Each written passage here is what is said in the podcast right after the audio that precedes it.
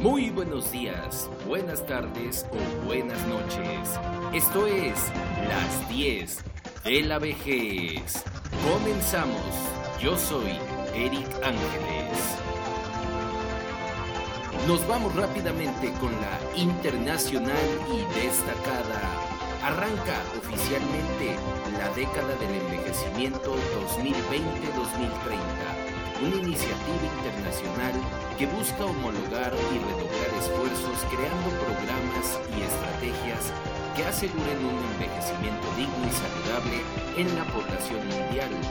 Los principales retos que considera la iniciativa son la pobreza, las ciudades amigables y el acceso universal de la salud. Al respecto, México tiene avances, pero ¿qué más falta por hacer en nuestro país?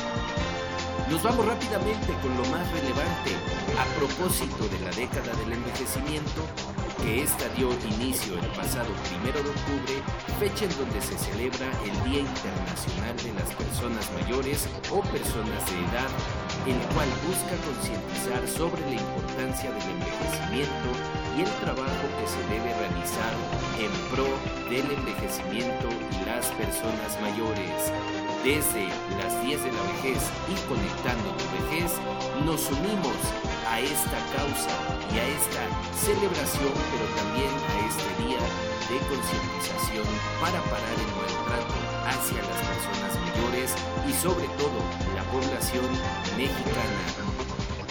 En el Universal, diputada propone hasta 8 años de cárcel por abandono de adultos mayores en la Ciudad de México la legisladora presentó una iniciativa para hacer una adición al artículo 156 bis del Código Penal Capitalino para que quien abandone a una persona mayor teniendo la obligación de cuidarlo, le sean impuestos de 5 a 8 años de prisión si no resultare en lesión o daño alguno, pero que si ocurriera, la pena le sea incrementada en una tercera parte. Aplaudimos esta iniciativa y esperamos que la aprueben lo más pronto posible. En el portal de noticias Infobae, depósito de último pago de pensión, ¿cuándo será?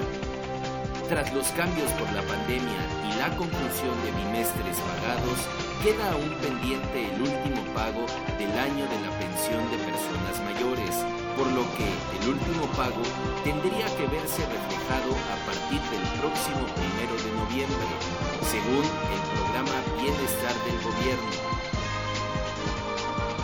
Al respecto, en el portal El Economista, Presupuesto 2021 se contempla entregar 189.970 millones de pesos a la Secretaría de Bienestar, mientras que en 2020 se aprobó otorgar a la dependencia federal 187.554 millones de pesos, lo cual representa una variación real del 1.3%. Esto quiere decir que habrá más apertura para más personas que obtengan la pensión de personas mayores para el próximo año.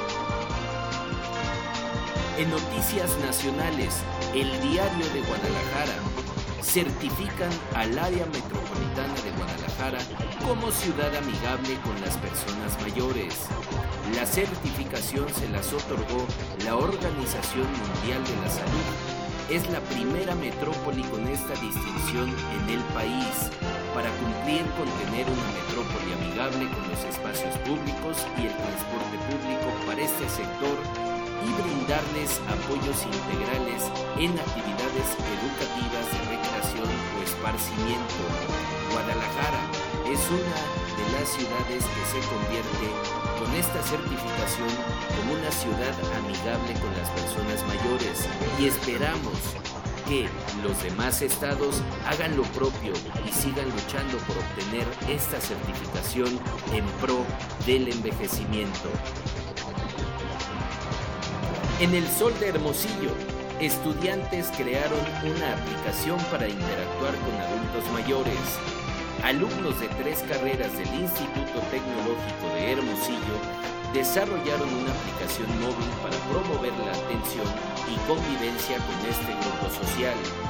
Son estudiantes de Ingeniería Biomédica, Gestión Empresarial e Industrial en inglés quienes crearon una aplicación móvil para ayudar a la interacción con adultos mayores y a la vez promover la atención y convivencia.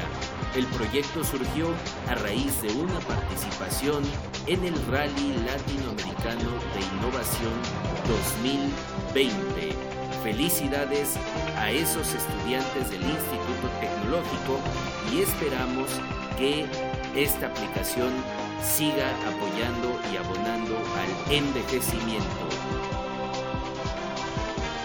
Nos vamos rápidamente con la jornada. Disponible a partir del 9 de octubre vacuna contra influenza. Así lo asegura el director del IMSS, Zoé Robledo, quien puntualizó que se buscará aplicar a adultos mayores cuando asistan a consulta con su médico familiar, a fin de evitar que hagan fila o se formen aglomeraciones. Aquí, en 10 de la vejez, te hacemos una invitación a que te apliques la vacuna y sobre todo evites caer en las fake news que están circulando tanto en redes sociales como en las aplicaciones de mensajería como WhatsApp, en donde se indica que la aplicación de la vacuna conlleva a la muerte o a efectos contrarios y adversos debido a esta pandemia.